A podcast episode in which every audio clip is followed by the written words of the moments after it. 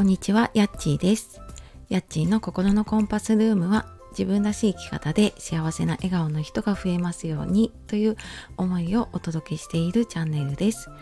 本日もお聴きくださいましてありがとうございます、えー、週明け月曜日ですねお盆休み中の方もまだね多いかと思いますがいかがお過ごしでしょうか？えー、昨日おとといかちょっとね台風が近づいていたりとかしていましたが皆さんのところはね大丈夫でしたでしょうか？昨日ねちょっとツイートとかインスタのねストーリーとかをあげたんですけどうちのまあちょっと割と近いところでね3年ぶりに花火大会があってであのちょっと近くに見に行くことはしなかったんですけどうちちょっとベランダの端っこに行くとねちょうどその花火が結構よく見えるんですね。でまああのそんなに都会でもないので高い建物もなくってすごいくっきりと見えてねあなんかそういえば毎年ね花火って当たり前に見てたけどあなんかこうやってね花火大会できるってやっぱりすごいことだしそうやってね、やってくださっている方に本当ありがたいなって思いました。なんかやっぱり夏っていう感じもするし、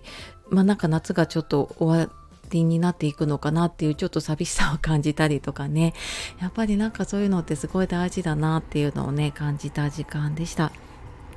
え、ー、と、全然関係のない前置きになってしまったんですけれども、えー、今日は計画通りに進まなくて OK っていう話をしたいと思います。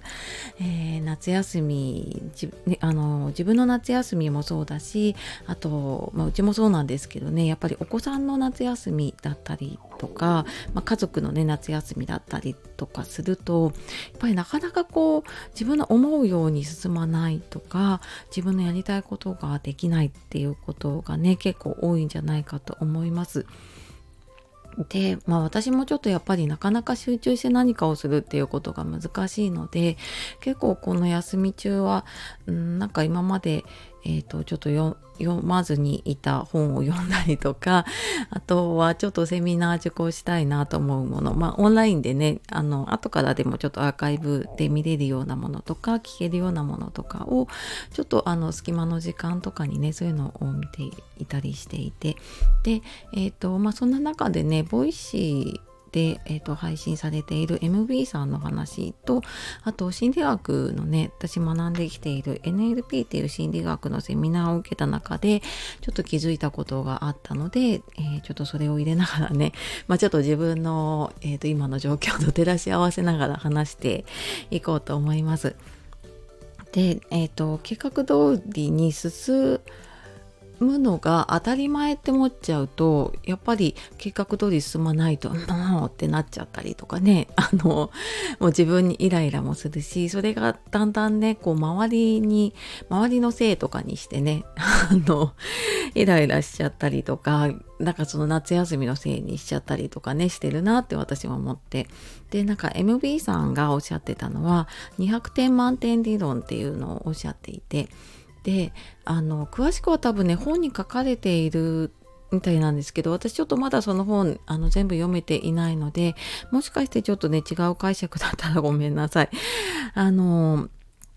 なんかその100点満点だと思うと100点を取るための準備をするんだけれども例えば200点満点だと思ってその何て言うのかな要するにこう少し高い目標意識をするとそのための準備をするから結果的にねあの130点だったりとか140点だったりとか、えー、100点を超えることができるっていうことでそのちょっと今より少し高い目標を意識をしていくと、まあ、現状打破がねできるのかなって思いました。でだからついつい自分のこう枠の中でね目標を立てようとするとなんとなくこうできそうなものだったりあとはもう200点もっと超えたすごい高い目標を立てたりとかするんだけどなんか200点満点っていうと今よりもちょっと無理をするというかね。でもあの何て言うのかな不可能じゃない目標というか200点満点ってねだと思うんですよね。でそこで200点満点を何が何でも取ろうとすると多分あのものすごい無理をしたりとかね苦しくなるんだけど、まあ、結果的に多分今を超える、まあ、現状打破できるっていうことでなんかすごくその考え方って気持ちが楽になるなって私は感じてなんかそれでちょっと1週間の計画とかも200点満点でいろいろ予定を入れていってでもあの結果的にね200点にはもちろんいかないんだけれどもでもあのやろうと思ってたことの半分以上ができれば100点超えるっていうことでやっぱりそのなんか自分が変わろうとすること、まあ、現状を超えて、えー、と前に進もうとすること。でそうすることでやっぱりその変わるためとか今を超えるために何をしたらいいかなっていうものを探すようになるなって思って、うん、なのでなんかその100点じゃなくてね200点っていう考え方も入れていくといいなと思いました。であともう一つがやっぱりなんかこの夏休みだったりとか何か、うん、ちょっと集中できない環境があったりとかする時ってなんかそのモチベーションが上がらないなとかなんかやる気が出ないなってそこに頼っちゃうとやっぱりもうなんかいつまでたってもできないなと思って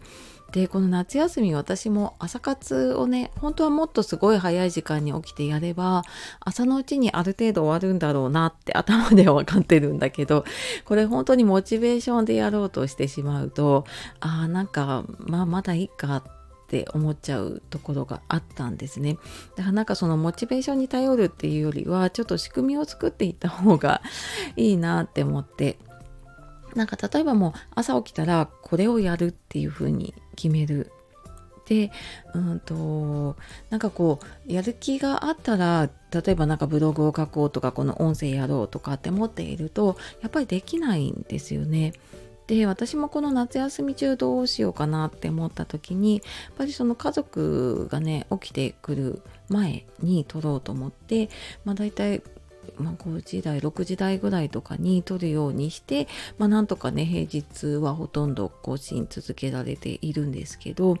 なんかそんな風にもうなんか自分の中でその家族が起きてくる前だから自分が朝起きて、えーと、普段の自分のね朝のルーティンヨガをやったりとか手帳を書いたりとか朝のツイートをしたりとかもうそれが終わったら音声を取るみたいな風に決めてしまうとあそうだそうだ次音声取るんだみたいな風になっていくので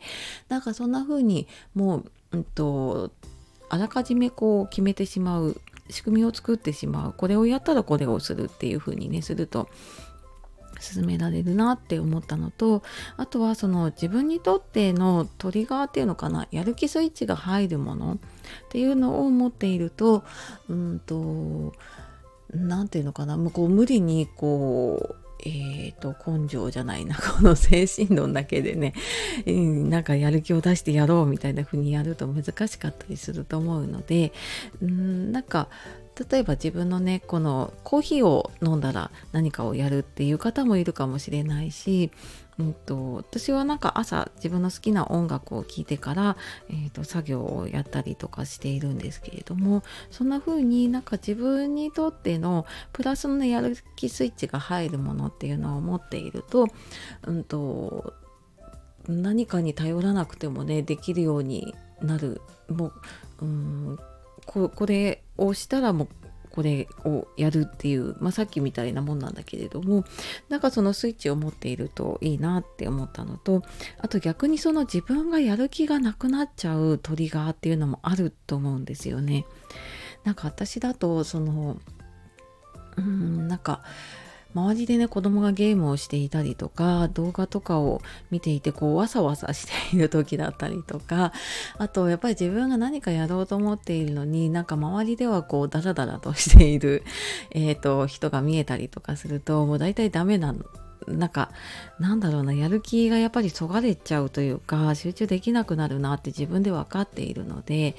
あの家族と予定を朝すり合わせをしておいてではこの時間なんか家であの家族がこれやってるんだなっていう時には自分も家のことをその時間は入れたりとか、まあ、もしくは買い物に行ってしまうとかねそういう風にしてその時間に無理に 自分がやる気をこう奮い立たせて何かをやろうってするよりも無理なくできる時間だったりとかあとはあのちょっと空いている部屋子供部屋をね借りてでそこで、えーと、どうしてもちょっと教授にやらなきゃいけないことっていうのはちょっともうそのえーと、物理的にね離れた環境を作ってやるっていう風にしたりとかなんか自分にとってそのやる気がなくなるものっていうのが分かっていればあのそこにね無理にこう合わせてやらなくてもいいので、えーと、自分が集中できる時集中できる環境っていうのをどうやったら作れるかなっていうふうに考えていくとねやりやすいかなって思います。はいまあそんなわけでちょっと長くなってしまったんですけど、まあ、計画通りに進まなくて OK っていうことで、えー、まあその200点満点だったりとかあとまあ自分のね仕組みだったりとかやる気スイッチっていうものを、ま、うまく使っていくといいよっていう話をしてきました。えー、これ私結構ねなんかその時に思って話したことって後で自分がそうなった時にあそうだなんかこんなこと自分で言ってたなっていうのを結構ね後で聞き返したりとかしているのでまあそんなね記録にもはいちょっと使っております。はいというわけで、えー、今日も最後までお聴きくださいましてありがとうございました。では素敵な一日をお過ごしください。さよならまたね